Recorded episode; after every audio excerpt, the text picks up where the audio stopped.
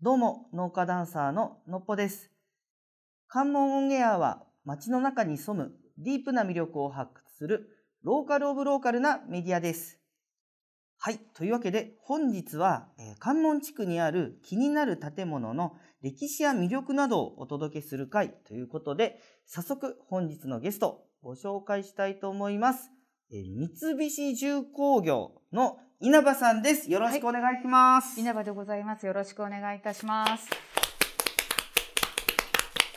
今日はお忙しいところお時間いただきありがとうございます。いえいはい、あの関門オンエアでは、はい、えー関門地区にある気になる建物の歴史や魅力などをお聞きして、はいえー観光に来た友人などに、まあ、自慢できるような情報をですね、今、はい、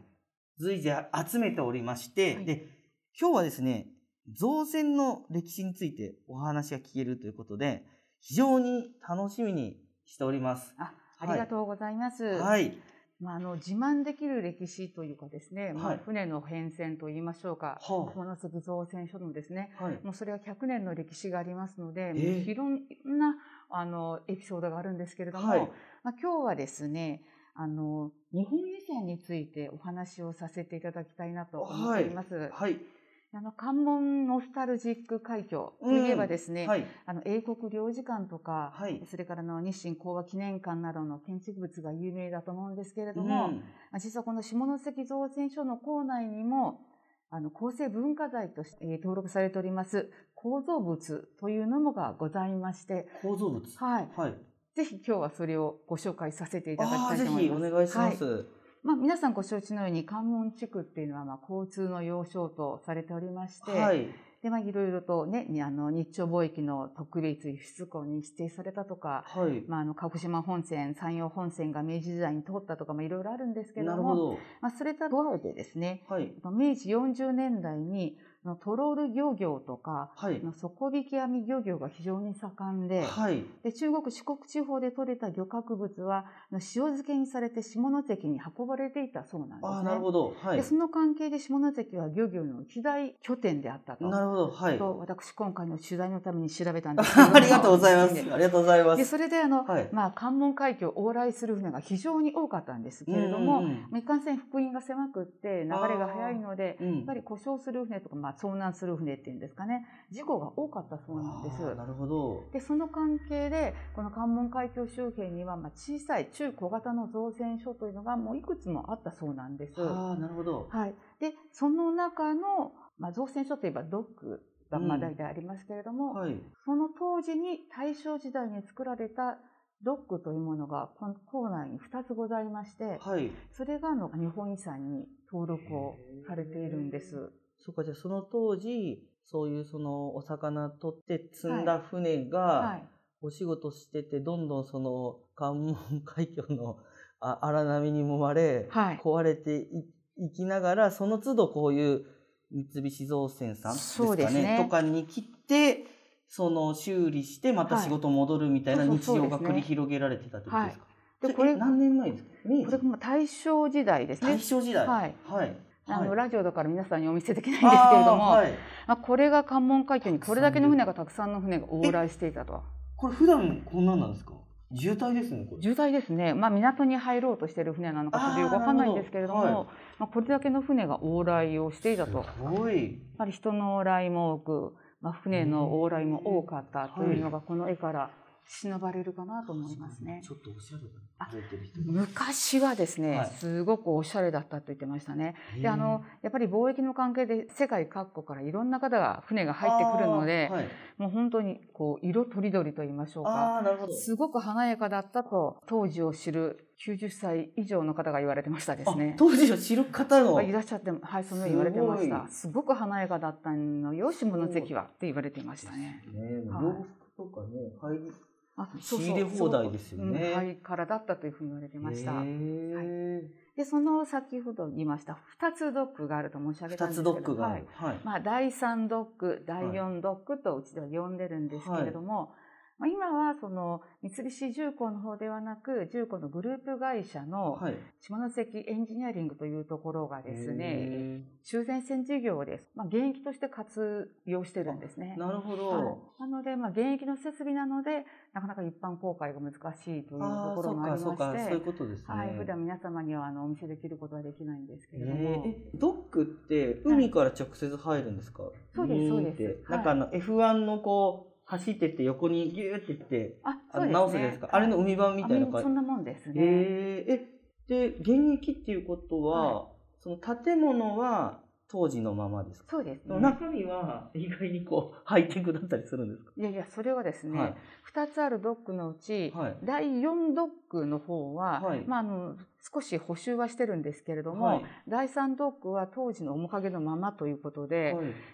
えードックは、まあ、レンガ造りから石積みそれからはいコンクリートと、まあ、変遷していくんですけれども、はいうちのドックがその石積みのドックということで、石積みはいはい石がこう積まれてるんですね。だから多分加工るするのがちょっと難しかったんじゃないかなと思うんですけれども、はい、そういうドックの近代化の一端がそこに垣間見れるということで、多多分そのあたりりがあの評価というか、まあ、認められたのかなと思いますねな。るほど、はじゃあもうそんな石積みのドックは国内でもなかなか珍しいと思いますね。えー、あしかも生きた文化財すごいですねそうなんやよっぱり今も活用されて現いる役なんですもんはいね、で下関造船所のドック今一つこちらに窓から見えますけれえども見えるんドですかックはいそこにあるドックあそうそうこういうそうあ船の形してるそうそうそう船を入れますのであなるほどあじゃあ今水が入ってないんですねそうですこれが空の状態ですねなるほでど壁が見えると思いますがこれはいもコンクリートで補修をしていますので、ああなるほど、はいこれは大何ドックなんですこれはですね、まあ、下関造船所今このドック一つで活用してますので、はい、下関造船所としてはドックを一つなのであードックと呼んでますねなるほどで昔このドックの向こう側の方にですねちょっはいと見えませんけれども、もう一つ大正3年の創業期に作られたドックがあったんですが、それはあの平成21年だったかな埋め立てて新しい工場をその上に建てえーましたあーそのうでですかドックは今この一つだけで運用してまはあ普段こうなってるんだじゃあ、はい水かなんか入れて、すね。はいか運び入れたらはい抜いてとかする感じ、そうですそうですあーなので船を入れる時はこの中に海水をどんどんどんどん入れていってあああるじゃんあ今入ってますかあっちにあーちっちゃいちょっと入ってますねちっちっちゃいんですかあれちっちゃいですあれはちっちゃいんだ、はい、でこのドえッークを、でかっ、まあまあ、船を入れる時はこのドックの中に海水を入れて満水にして、はいはいでえーちょっと見えづらいですがドックゲートというのがあってそのゲートを外して、そして船を入れますで船がが入ったらまたドックゲートでこのドックを塞いであー今度水をどんどんどんどん抜抜いいてていいくくんんでですすねはい、じゃあここで質問ですあが、はいはいここの約200メートルの大きなドックプールのようなものですが、うんここが満水状態からうんカラカラのドックになるのにどれぐらい時間がかかると思いますか、ええいやそれは大変ですよ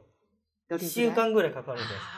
あーはい小学校のお子さんと同じような回答ですよね。はいはいはいいやいやいいじゃないですか、はいなんでもろたく笑うんですかいいじゃないですかはい正解ははいだいたい3時間ぐらいですで水をごどいんどんどんどん抜いていくんです。すごい自然の力じゃないんだやっぱり自然じゃないですね。自はい然では抜かないですね,、抜かないやでっすねぱそういはういモーターを使う、はい。まあ、あドそうッかクっていうそういうものなんですが、はいあの日本遺産に登録されたのはこれほど大きなサイズではなくて、はいはいえーもうちょっと小型でですね長さがあの55メートル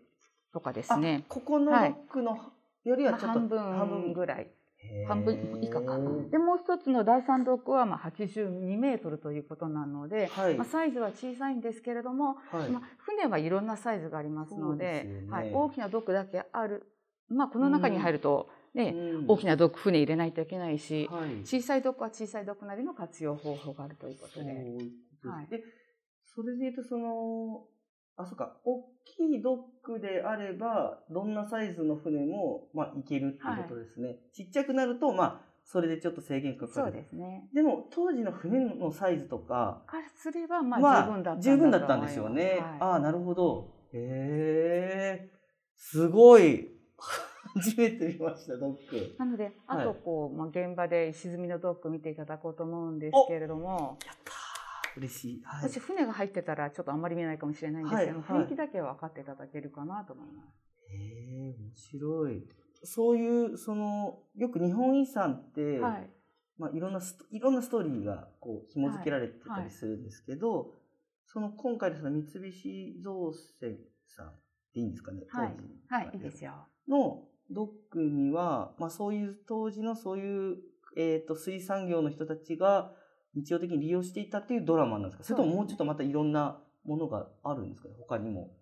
まあ、多分、関門海峡にまつわるというか、はいまあ、そこを往来する船、まあ、水産業ももちろんありますし、はい貿易とかそういう船もあったかもしれませんし、はいまあ、そこで往来する船の修繕をすることによって、船の経済を支えああなるほどるなるほど。というふうに見当時たんじゃないかなと。まあそれってやっぱりそのドックの形状、うん、沈みっていうところなんだろうなと思いああますそうね。いうことですよね。はいだから石積みっていうのはその水が溜まるとこが石積みっていうドックの壁のところがこう石が使われてたわこけとでですすよね。ね。漏れはいないようにこう。そうですね。ええまあでもちょっと素朴な疑問ではい。当時の船ってめっちゃ多いと思うんですよ。うん。二、つじゃないですか。今登場した第三ドックと第は二い。はい当時はもっともっとたくさんあったんですもう、もう関門海峡にたくさんの造船所があったっていうふうこにこだけではなくて、はいたくさんあって今残ってるのがここの。そうです、そうです。えでえその第3ドックと第4ドックっていうのを実はあの下関造船所が作ったドックではなくておそうなんだ。ここにも歴史があってですねはいで。まだあの第4ドックの方は大正5年にあのこの地元の造船所の江ノ浦造船というところがございましてはいそこが作ったドックなんだそうで。。ですでその第4ドックはですね、はい。まあ、その後彦島ドックというところにまあ買収されていくんですね。お会社です。こちらはい、ドックという、はいまあ、これも造船所なんですけれども、そして第三ドック石積みのこう跡が残っている第三ドックはえその井ノ浦造船を継承した先ほど言いました彦島ドックが大正11年に作ったものなんですよ。はい。はいだんだんなんかねなんかごちゃごちゃしてますけれども、はいその会社の名前にもドックがあるんで、ちそょうっとあの、そうですね。はい、はい。でその彦島ドックは、はい。まあ、あの第一次世界大戦後に、まあ、いろいろと経営困難になったため、はい。大阪鉄工所というこれは後の日立造船所なんですけれどもへーそこに買収されたんです。はい。でその後あのまあ戦時中に三菱重工がですね、はい。あの軍需会社法によって軍需会社に指定をされましてでやはり設備を拡充しなければならないということで多分国の方針もあったと思うんですがあの日立造船を買収することになりはい。その第3第4ドックが三菱重工の所有になったと。へーそして、えー今は三菱重工のグループ会社がそれを活用しているというあーなんかそういう歴史の変遷がありますよね。これすごいですね。それでは前編はここまでとします。引き続き後編もお楽しみください。ありがとうございました。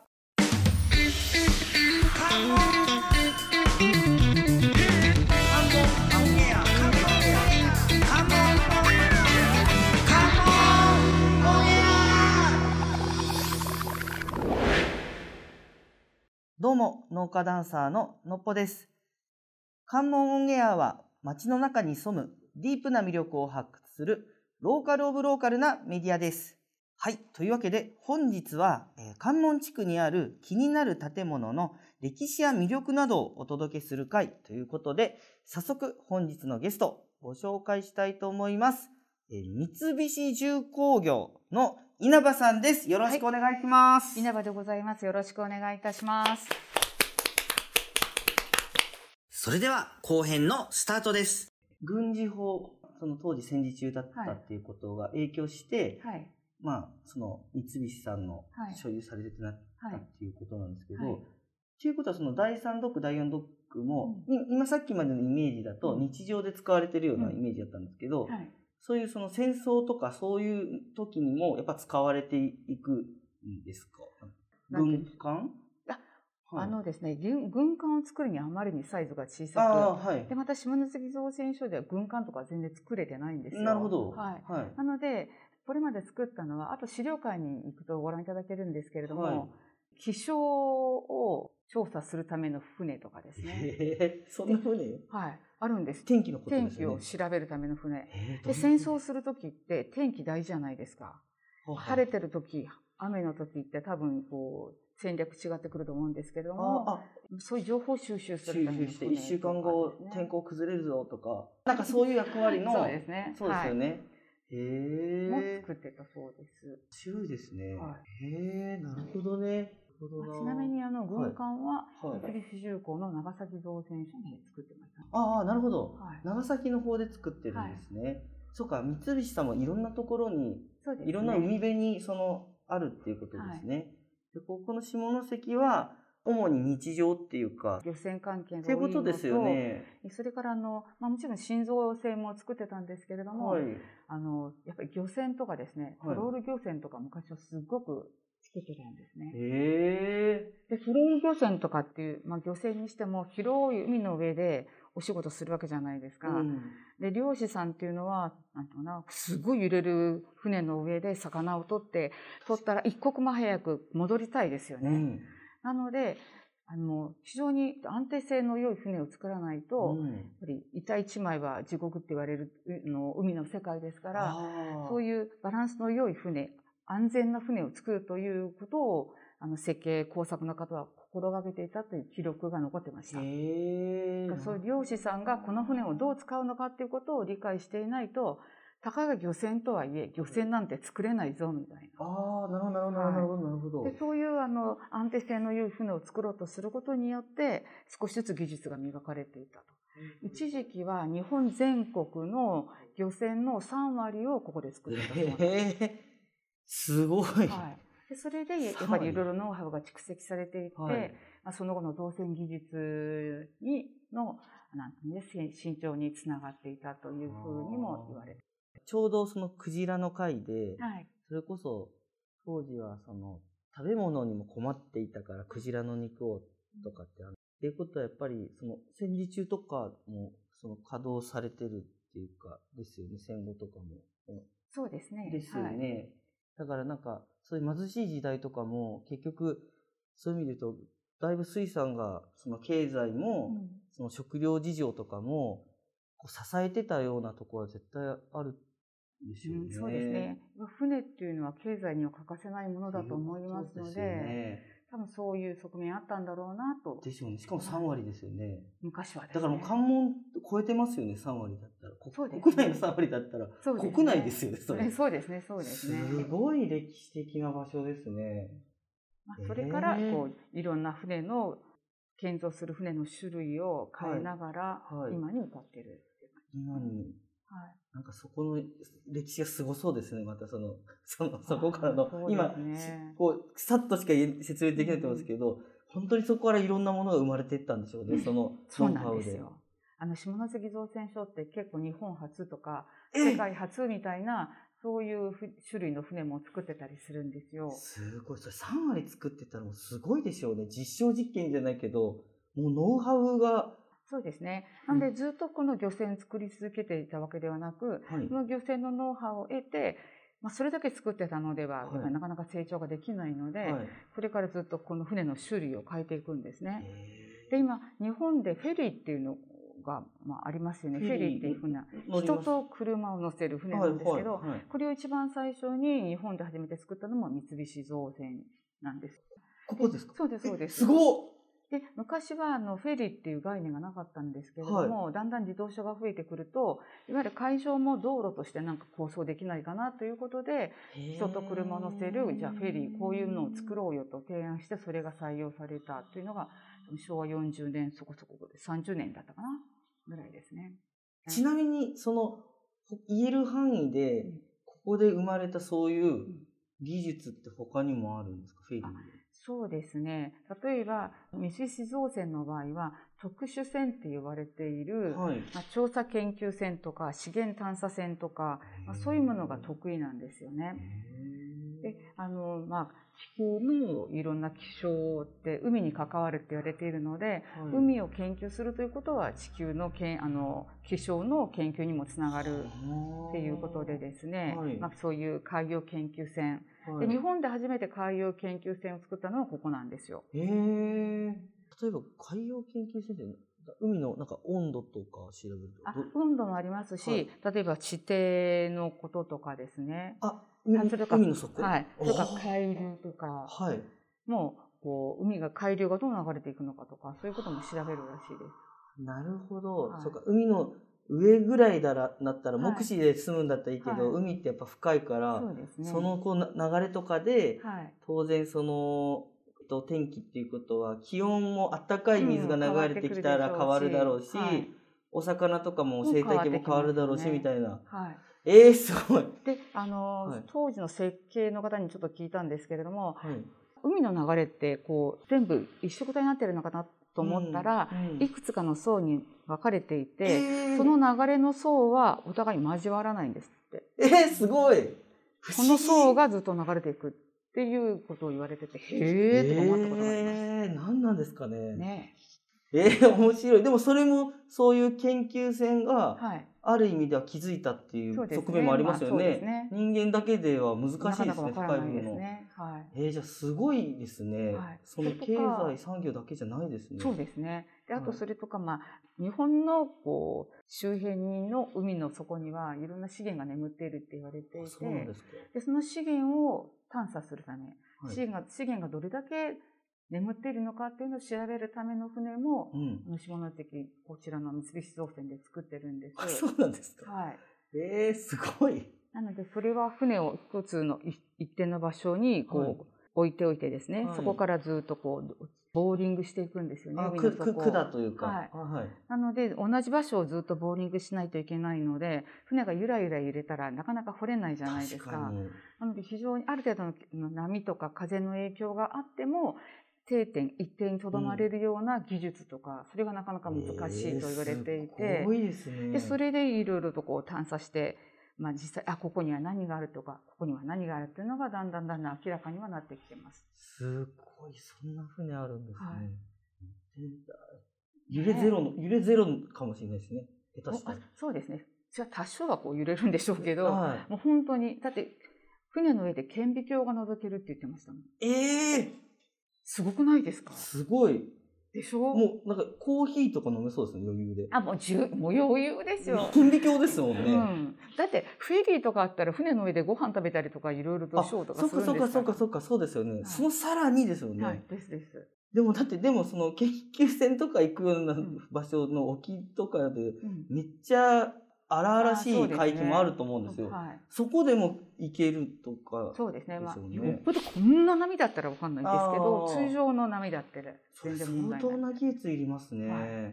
海のだって流れとかだって不規則なはずなのに、はいはいそうです、そうです。それに対応していっそてうです固定していって支点になってるから下を安定して掘っはい。ていくってことですよね、とんでもない技術力ですねすごいんですよ。すごい本当にちょっとテンションがすごい上がったすごいでしょすごいすごいんですよ。ああもうこんなの絶対教えてもらえないと思うんですけど今は、い言える範囲で、い。はい。だってもう未来じゃないですか、はい。そのん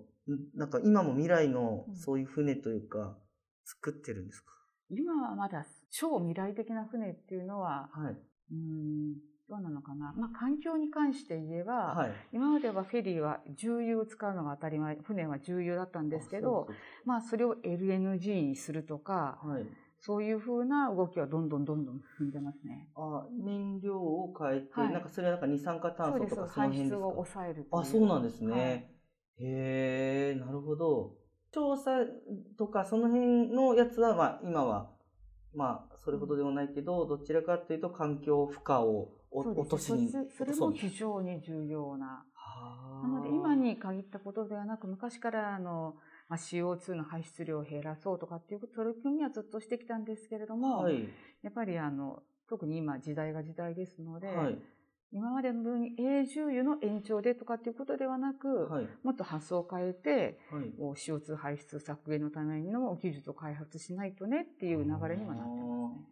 じゃあ電気船とかいや、それもありますね。あ構想の中では。はい。ああるあ、こあはい構想の中では、はえー、すごい時代ですい。ねねえというわけで、のっぽさん。はい今日はですね、通常非公開の造船所を含めていろいろご説明させていただきましたけれども、いかがだったでしょうかいやーもうちょっと、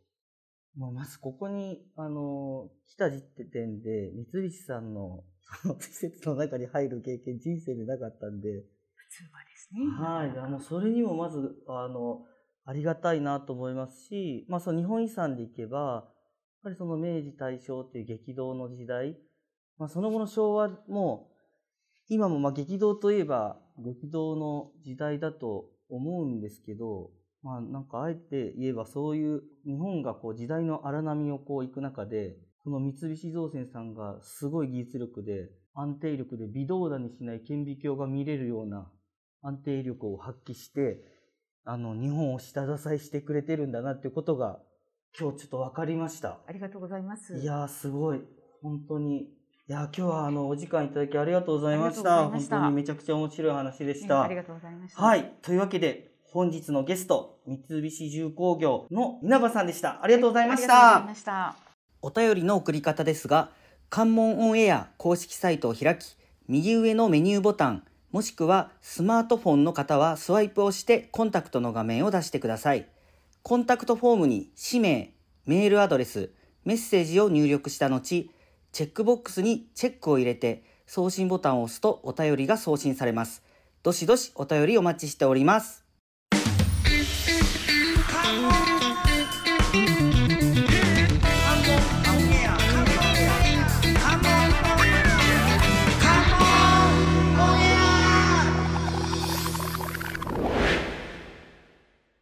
どうも、農家ダンサーののっぽです。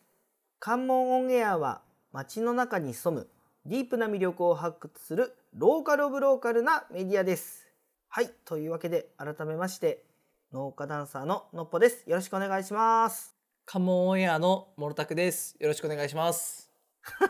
よろしくお願いしよろまくお願いしす。なんで笑うんですか。いや、すごいなんか早速、あの、ドヤ顔で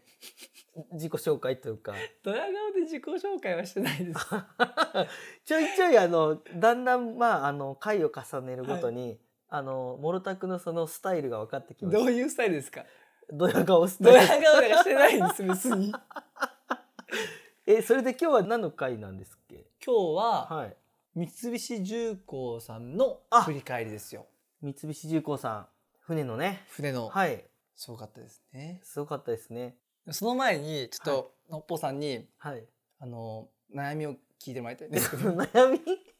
悩みお悩み相談悩みといううか、はいまあ今年から私あの花粉症になったんじゃないかっていう疑惑があって。花粉症ねはい。あのーあれですよね一度なってしまうともう治らないっていうやっぱそううなんですかって聞きますよね僕あの今年の、まあ、春そろそろ来てるじゃないですかはいでも鼻水と、うんまあ、喉が若干痛かったりというか、もうはいジュルジュルで、はいまあ、くしゃみも出るんですけど、はいこれはついに来たかとはい花粉症がはい。と思って、うん。ついにこの前あのアレルギー検査を初めてえやったんですよどうだったんですか。結果待ちです いやもうそれ結果出た人の当時ですか。結果待ちなんですよね。すあ 結果待ちなんですけどなんか僕はもともと病院に行きなさいと、まあ、周りから言われて行ったんですけどはい。病院行く前に僕はやる気と気合いどうにかならないのかって聞いたんですよよ。誰にですか。その同じ職場の同僚の方待 ってに待って。病院の先生ではなく、はい同僚の方に意見を求花め粉た症んでかすもしれないと話か。をあして、はいはいそし。たらもう早めに病院に行った方がいいよっていうお話をいただいたんですけど、うんえでもこれは正直やる気と気合いで治せないのって聞いたんですようんはいはそいしたら無理だと言われて まあっていうかもう、うん、まあその専門家の人でもないです しね今のラリーは別に必要だったのかどうなのかもありますけど、まあ、とにかくでも病院行ったんですよね。行ったんですよ、はいはい、でアレルギー検査を初めてやってやって、はいどんな風にするんですか血抜かれますあ血を、はいあ注射でですか注射でへえでこれもまたあの悩みなんですけど悩みい、はい、はい僕あの学生の頃はいとか、まあ、まだ20歳前後の時ははい、血を抜かれても全く何ともなかったんですよなるほど別に採血全く怖いとかっていうタイプでもなくて、はいはいはいじゃんじゃん抜いてくださいとうんで献血も400学生の頃何回も行ってたので、はいまあ、血を抜かれるの全然抵抗もなくてはい今までは結構あのどうぞどうぞっていう感じで抜いてもらってたんですけど、はい1年前ぐらいからですかねうんその別に注射されるのは全く怖くないんですけど、はい抜かれてる瞬間抜かれてる間にはいもうなんか抜かれてる感じが体の中で分かってへそれがなんんか巡るんですよ体の中をでですっごい体調が悪くなるというか抜かれてる時にはいなんかすっごい心拍が上がったりとかなんか本当に体調悪くなるようになってきて、えーはい、なんでなんだろうと思ってです ねその最初の悩みが花粉症で、はいはい今が何でしたっ採け血採血ですね、それは結論はですね、はいはい病院で相談してく ださいやはりのっぽさんは何でも相談屋さんじゃなかったんでしたっいけ、や いや何でもというか完全に今は医学に頼らないといけない相談でしたよねというかここでは解決しないですねわかりましたはいまあ、検査をじゃあまた適切なま検た査を結果分かったらお伝えしますはい花粉症かどうだったかってあわかりました、はいというかどっちかというと結果が出たタイミングで教えてほしかったあ その話最を初最初からあその話を、うんあなんか失礼しまはしいた、すごい勢い的にはなんか結果待ちの人のこうじゃなかったん で結果が出てさこうだったんだよの話かと思ったら結果待ち結果したんですよねわかりました、すいませんまあ、春ですしね、はいえそれで何でしたっ今け日はなんか三菱重工のお話ですもよう毎回それで一瞬ちょっとあれになるけどあの船のそうです面白かった造船会社のお話でしたねよかったついにねついにあのしつこいかもしれないですけど僕はこの関門オンエアをはいたびたびワンピースに例えるんですけど、また来ました ワンピースはい船じゃないですか、はい船ですね完全にはいその話しましたもんねはいウォーターセブンですよ ねそんな話しましたけど知らなかっ そんな話はしてないでたですすっけ け造ど船ドッグのねはいあるかウらォーターいやしてはないけど今しようかなと思ってたんで すけど先に言っていただきありがとうございます失礼しま したウいやでも本当そうですよねウォーターセブンですよねォーターセブンですあそこはもうまさにいやー水だのか都です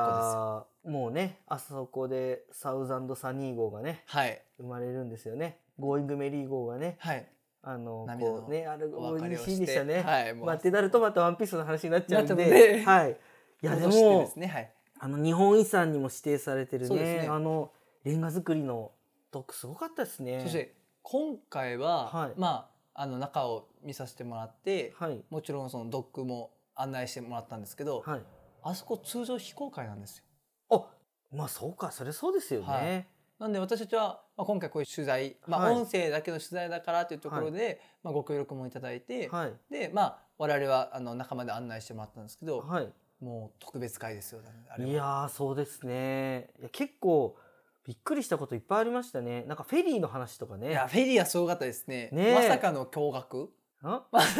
ま いやまさかの驚愕なんすかなんすかなんすかまさかの驚きですあまさかの驚きはい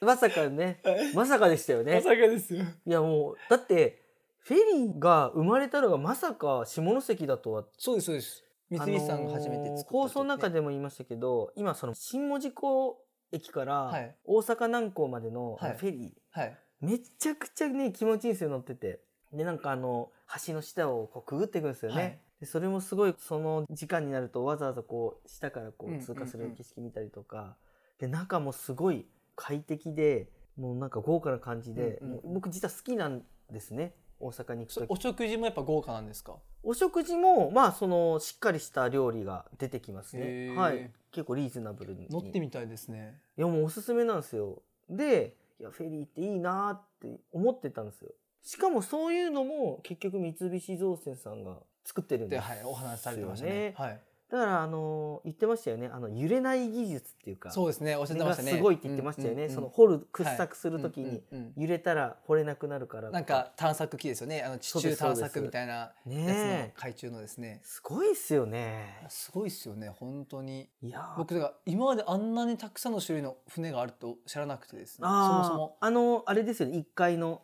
一回のはい白い室にも行ねったしあそこでいっぱい見ましたね、なんかケーブル埋設船とかもあったりねえしたんですけど、そんなのあるのと思ってですね僕もそもそもあの貨物船っていうか、はいその物を運ぶお船だったり、うんまあ、人が運ぶ船うんぐらいしか僕ないと思ってたので、うんなんか天気予報船みたいなのもありましたよねありましたよねそんなのまであるんだと思っいてやでびっすねくりした本当あの資料館あそこは見学はできるんでしょうねきっとお尋ねしたあの辺はら、多分まだ行けるんですよはね、い、ドックの方はもう、あはのいやっぱ船を作ってるので、はいやはり案内が難しいというお話でしたけどいやあのー個人的に昔実は島根県に住んでいたことがあって、はいその時にあの米子か松江かどっちかの港から沖に向けて高速艇レインボーっていうのがあるんです、はい でそれ乗ったことあるんですけどそれの模型があって、はいまさかその三菱重工さんというか造船さんが作ってたんですよね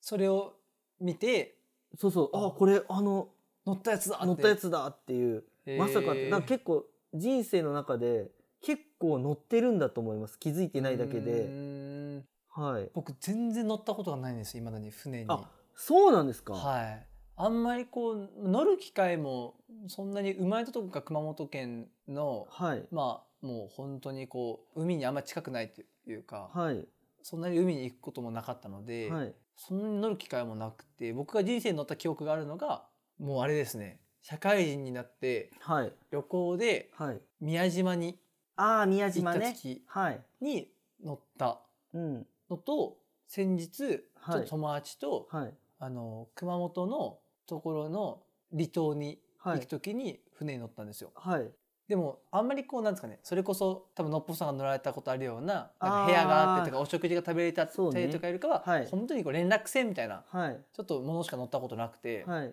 一度でいいからそういうなんかちょっと豪華なっていうかいやもう豪華なやつは僕もほとんど乗ったことないですよただやっぱおすすめは、はいあの 新門司港はいから大阪南港の安いんですよ、どね、んぐいらいですか時間ではそのあ移もう動あ時間のねなんて言うんだろう夜出てはい朝着くみたいな、うん寝れるんですかあ全然寝れますよへでえそこももういろんな部屋があってあのほんと結構温泉もあるんですかあるんですよこれが、へえあのお風呂がしっかりとはいありますねシャワーもあるし揺れるんですか船自体は全然揺れないいもう全くですかやもちろん多少ははいあるけど、だからあの船酔いとか全然しないですうーんはいいいな乗ってみたいですねこれいつかじゃあ次のあれですね大阪に行く時に大阪本社出張もろたくはじゃあフェリーで フェリーって人だけでも行けるんですか人だけでも行けます車も乗せれるんですよね車と一緒も行けますはいぜひフェリーでの出張検討していただけれわばかりましたあと先に言っときますけど、あの多分乗った後にきっとどっかで僕にこう相談すると思うんですよのっぽさん最近実は船酔いが始まりましてどうしたらいいでしょうかってもろたく言うと思うんですけどその 時は病院に絶対行ってくださいあのいいですか僕思い出しました僕船酔いし ないんですよなあ、じゃあよかった。じゃあこの、まあじゃあその相談は ないっていうことで、ね。すわかります。じゃあ今回はじゃあ、モルタクが実は船にやつよかったそうといで。すそう乗いりう物酔い全くしないんはでしないといはいう回ということで。そういう振り返りではい、わ、はいかりました。ありがとうございまあしりがとうご。たざいました お便りの送り方ですが、関門オンエア公式サイトを開き、右上のメニューボタン、もしくはスマートフォンの方はスワイプをしてコンタクトの画面を出してください。コンタクトフォームに氏名、メールアドレス、メッセージを入力した後、チェックボックスにチェックを入れて送信ボタンを押すとお便りが送信されます。どしどしお便りお待ちしております。